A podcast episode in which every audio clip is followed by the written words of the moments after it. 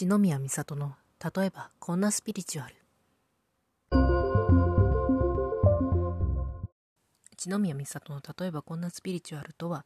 なんだか曖昧で分かりづらいなというイメージを持たれがちなスピリチュアルに関して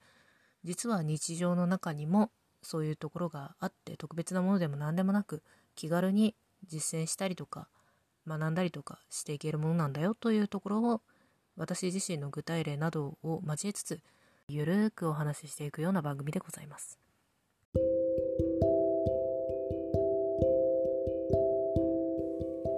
皆さんこんにちは。あるいはおはようございますかこんばんはかおやすみなさいかもしれませんが、ソウルライトリーダー、千宮美里です。前回、ニーバーの祈りという有名な祈りの言葉を取り上げたんですが、今回もちょっとそのお話になります。ので、前回を聞いていただいた方が分かりやすいかなと思いますが、今回だけでも分かるようには話していきますので、よろしくお願いします。で、前回のタイトルに、変えられないものを穏やかに受け入れる心をというふうに書かせていただいたんですけれども、これは2番の祈りの一節をちょっとアレンジさせていただいたもので、元はまあ、日本語訳がこれはちょっと差異があったりするんですけど元が英文なのでその変えられないものについてはそれをしとそれを静かに受け入れられる心を与えてくださいというか、まあ、そんな感じの意味合いなんですよね。でその次に続くのが変えられるものについては変えられるだけの勇気を与えてくださいという感じの文が続くんですよ。で今回はそっちの文についてちょっと思ったことがあったので話していこうかなっていうところなんですけどこの変えられるものについては変えていくだけの勇気をというところ確かにこれすごく大事なことで自分が何とかできる範囲だったりまあこれは別にその何かトラブルに対処するとかそういう方向だけじゃなくてチャレンジできる範囲っていうのかな。自分がこう挑戦できる範囲っていうところも多分含まれると思うんですけどそういうところで今の自分に難なくできることなんかもう楽勝でできちゃうことみたいなことからちょっとはみ出してこう新たに変えていくっていうレベルなのでそれでやっていくことで変わっていくものに対してのこう挑戦していく勇気っていうものを持っていくっていうのはすごく大事なことだし、まあ、確かに怖いことではあるんですけど新しい領域に踏み出していくっていうのは。でもそれをやってこそ人間は成長していくものだし人間に限らずですけど成長していくものだしそういうのがないとというかそういうふうにやっていかないとどっちにしろ現状維持というのも無理というメカニズムがありますのでなのでそういう意識を持ってくるってことはすごく大事なことだなっていうふうに私も常々思ってはいるんですがちょっと思ったのがこれ逆説的に変えられないものと変えられるものの区別をするためにこう一役買ってくれるんじゃないかというふうに思ったんですよね。あと前回聞いてない方ために補足しますと、この2番の祈り最後には、変えられないものと変えられるものを区別できるだけの賢さを与えてくださいっていう感じの文が続くんですよ、最後に。なので、ま、確かにその自分が変えられるものと自分ではどうしようもできないものっていうのをこう区別するというのは何より大事なことだし、そういうふうにできないと自分がどういうふうにこう判断して行動していけばいいのかっていうこともままならないよねっていうのはあると思うんで確かにそれは、うん、大事なとこだなそれも大事だなっていうすごく真理をついた言葉だなって思ってるんですけど、まあ、この変えられるものと変えられないものを区別するっていうのに関してこの変えられるものに対して変えていく勇気をこう出すことで逆説的にというか結果的に分かるようになってくるんじゃないかなというふうに思うんですよ。ちょっと、あの、抽象的で分かりづらい話し方しちゃってるんで、もうちょっと細かく話していくと、例えばその、そうだな。なんかこう、自分の、今の自分が、もしかしたらできないかもしれないけどっていうぐらいの、全く不可能というほどではないけど、もしかしたらできないかもしれないぐらいのレベルのなんか目標を設定するとするじゃないですか例えばその今までねこう趣味で小説とかをまあちまちまと短編小説書いてた人が長編を一作書き上げるぞってそれでこうなんか文庫本みたいな文庫本というか普通に文庫本ぐらいの厚みのやつを出し出すぞみたいな感じの目標を立てるとするじゃないですか。まあ、今までその方はもう小説を書いてらっしゃるので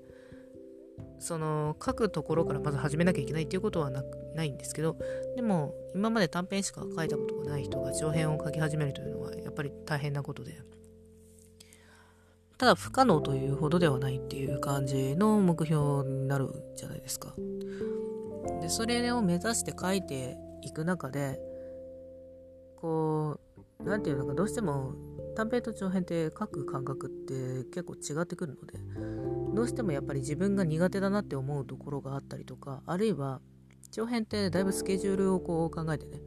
ちゃんと書いていく必要性があったりするんですけど、まあ、そういうところを含めてやってみてなんか自分ではこの作業量いけるなって思ってたけど1日で。実際はもっと減らさないとこれは厳しいなっていうか自分の何？心身がなんかちょっと持たなくなりそうみたいな感じのことの気づきを得たりとかっていうのもあると思うしそれは自分の心身自体は、まあ、ある程度はできるカバーできるとしてもそのそれ自体を根本的に変えるっていうことが難しくてだから自分自身をそこでこうね例えばもう極端な話長編小説をじゃあもう一日で書き上げるぐらいのバイタリティを持とうって思ってもなかなか難しい話であってそれよりかはやっぱり自分ができるペースでこう時間配分とかスケジュールとかを考えていくっていうのが方が現実的だったりするしそっちの方が自分にとって変えられることじゃないですか、まあ、ただちょっとなんかそういう風に変えるのに抵抗があるっていうか自分が思いのほかこう作業がうんまあ早く進められないようなタイプだったっていうショックもあるしなんかそういうのの抵抗みたいなのがあってなかなかこう変える勇気が持てないっていうところもあると思うんですよでもそれで変えていくと確実に長編小説を書くっていう最初の目標を達成しやすくなったりっていうことはあると思うんですよね。で、まあ、その間にいろいろなんか、あと、あるいは長編小説を書いてる間にいろいろこう、外部からのね、なんか差し込まれた予定みたいなのが、急に差し込む予定みたいなのがあったりして、例えばなんか、なんだろうな、なんか家族絡みのね、どうしても自分がこう出てって介入しなきゃいけないことみたいなのが起こったりとかすると、やっぱりそこのスケジュール崩れるじゃないですか。でもそういうのってやっぱり自分ではもうどうしようもないところなので、まあ、そこに関しては何か、あらかじめ、えーと、定めた目標を、まあ、変えていくか、もしくはその目標はそのままで自分の作業の調子というかな、作業のペースみたいなのとか、あるいは方法みたいな、もっと効率的な方法ないかなみたいな感じで変えていくみたいな、そういうところが必要になってきますよね。その外部から来るものに関しては、多分、あの、まあ、自分で変えられる場合もあるんですけど、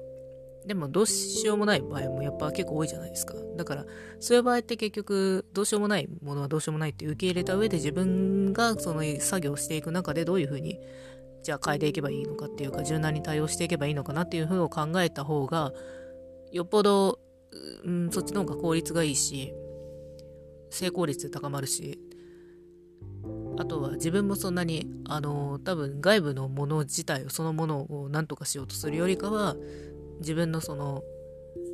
何精神力というのかなエネルギーとかもそんなに浪費せずに済むというか効率よく使えてよりこう少ないエネルギーでいい感じに対応できる可能性が高いっていうところあると思うんですよね。でそういうのをやっていくそういうごたごたいろいろあると思うんでまあいる日々の中でねでそれでいろいろ調整していくうちにだんだんやっぱりまあ最初の頃はちょっとそこら辺のこう具合がわからないからある程度なんかちょっと浪費しちゃったりみたいなちょっと遠回りしちゃったりみたいなことあると思うんですけど、だんだんやっぱり自分がこうできる範囲、自分がこう調節できたりとか、まあ、あるいはちょっとこう挑戦できたりとかっていう範囲だと、あと自分ではどうしようもないなっていう諦めのつけられる範囲諦めをつけた方がいい範囲かな。つけた方が自分にとっていいなっていうかベタだなっていう範囲っていうのがだんだん見極められるようになってくると思うんですね。でそういうふうに見極められるようになってくるとよりこう早く判断できるようになる。自分ここは自分で変えられるところなのかそれともどうしようもないところだからこれは受け入れて自分の方で変えられる限りのことをじゃあこれを踏まえてどういうふうに変えていけばいいのかなみたいなところを考えていかなきゃいけないなみたいなそういう判断が早くできるようになってそれでどうなるかっていうともっとこう素早くかつ無駄なくかな動けるようになっていく。でそうなるとやっぱり勇気を出して挑戦していくっていうのも楽しくなってくるんじゃないかな。まあ恐れがちょっとなくなってくるというかこう足が軽くなってくる体が軽くなってくるみたいな心もだけなんか軽いこうフットワーク軽く動いていけるようになるんじゃないかなというふうにちょっと思ったんですよ。なので今本当に考えながらこれ喋っちゃってるんでちょっとまとまりのない形になっちゃったんですけどもしなんか今喋ったことを聞いてああなるほどなっていうふうに思っていただけたのであればちょっとそこら辺意識してみたら面白いことになるというかこう軽い感じでより進んでいけるようになるんじゃないかなというふうに思います。で私自身もねそういうふうに なっていきたいなと思いつつも最後にそうですねこういうポッドキャスト以外にも SNS だったりブログだったりで発信していたりしますので詳しくはこの各種リンクをまとめているページにの URL とか貼っておりますのでそちらをチェックしていただけると嬉しいです。というわけで今回はこの辺りでそうですね次回も多分、まあ、2番の祈りが主に3つの要素で構成されているので最後の要素についてお話しさせていただく形にはなるかなと思います。